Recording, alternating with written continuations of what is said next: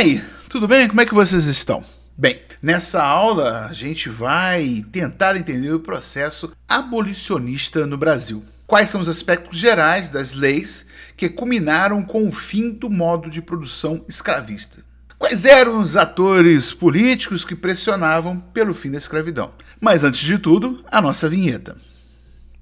Bem, a princípio, podemos definir a escravidão como a condição em que o ser humano é propriedade de outro. O senhor, proprietário, dono absoluto do trabalho do escravo.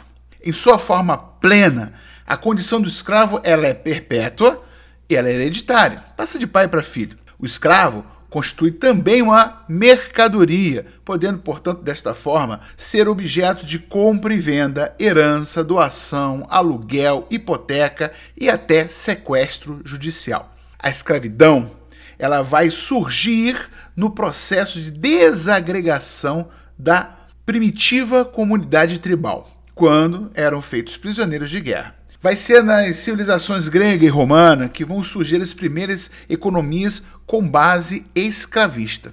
Já depois, com a colonização europeia no continente americano, a escravidão é levada e amplamente praticada.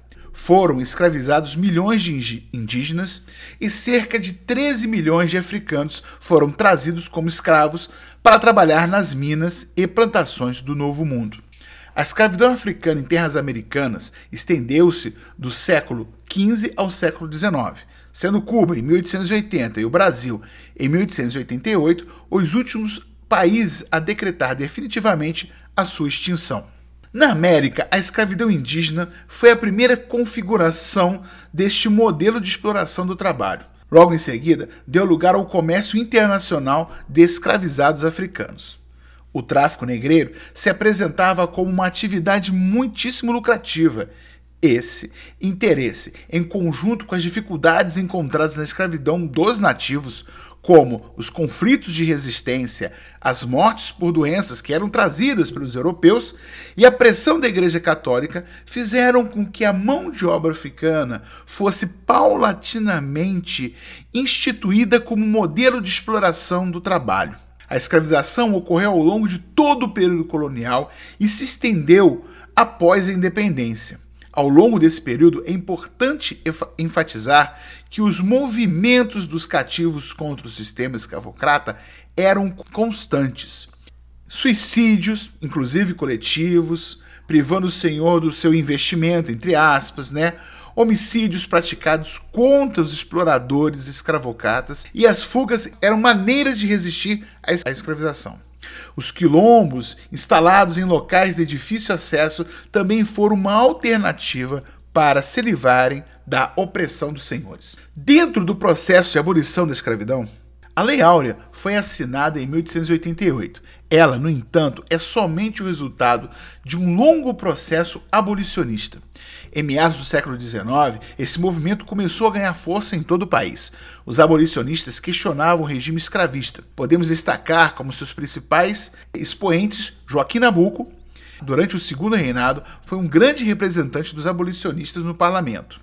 Outro importante nome foi José do Patrocínio, que colaborou com a campanha pela abolição da escravatura no Brasil e, ao lado de Nabucco, fundou a Sociedade Brasileira contra a Escravidão no ano de 1880. O movimento abolicionista era plural e tinha várias formas de manifestar seu apoio ao fim da escravidão. Era comum que se organizassem clubes e sociedades abolicionistas, que arrecadavam recursos para a compra de alforrias e pressionavam o governo exigindo leis abolicionistas. É importante lembrar que os próprios escravos tiveram um papel importantíssimo em todo esse processo, visto que, desde cedo, bravamente buscaram caminhos de resistência contra a escravidão. Enquanto crescia a pressão interna, externamente o Brasil era também pressionado para abolir a escravidão.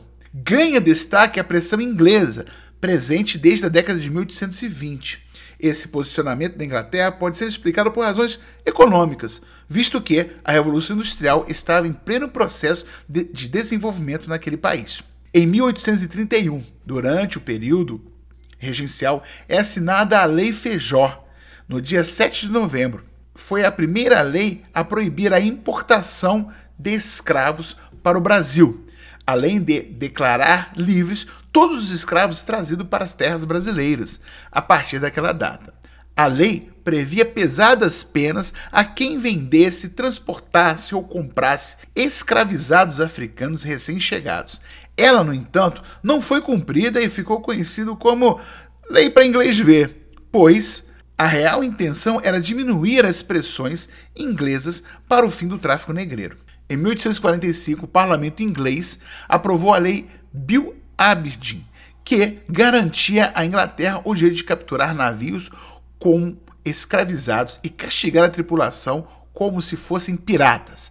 A lei estipulava ainda que os comerciantes de escravos presos poderiam ser julgados em tribunais britânicos por pirataria.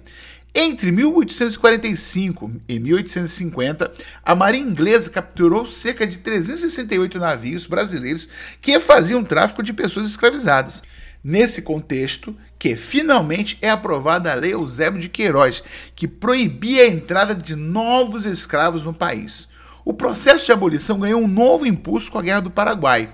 Como muitos escravizados lutaram no conflito, o movimento abolicionista ganhou força na sociedade brasileira, inclusive dentro das Forças Armadas. Já no ano de 1871 foi assinada a Lei do Ventre Livre, que garantia a liberdade dos filhos de escravos nascidos a partir daquela data. No entanto, teve poucos efeitos na prática, pois as crianças podiam ser mantidas sob a tutela dos donos de seus pais até atingirem a idade de 21 anos. Em 1885, o governo promulgou a Lei Saraiva-Cotegibe, conhecida também como a Lei dos Sexagenários, que libertava os escravos com mais de 60 anos mediante compensações a seus proprietários. A lei não apresentava resultados significativos, pois poucos cativos atingiam a essa idade.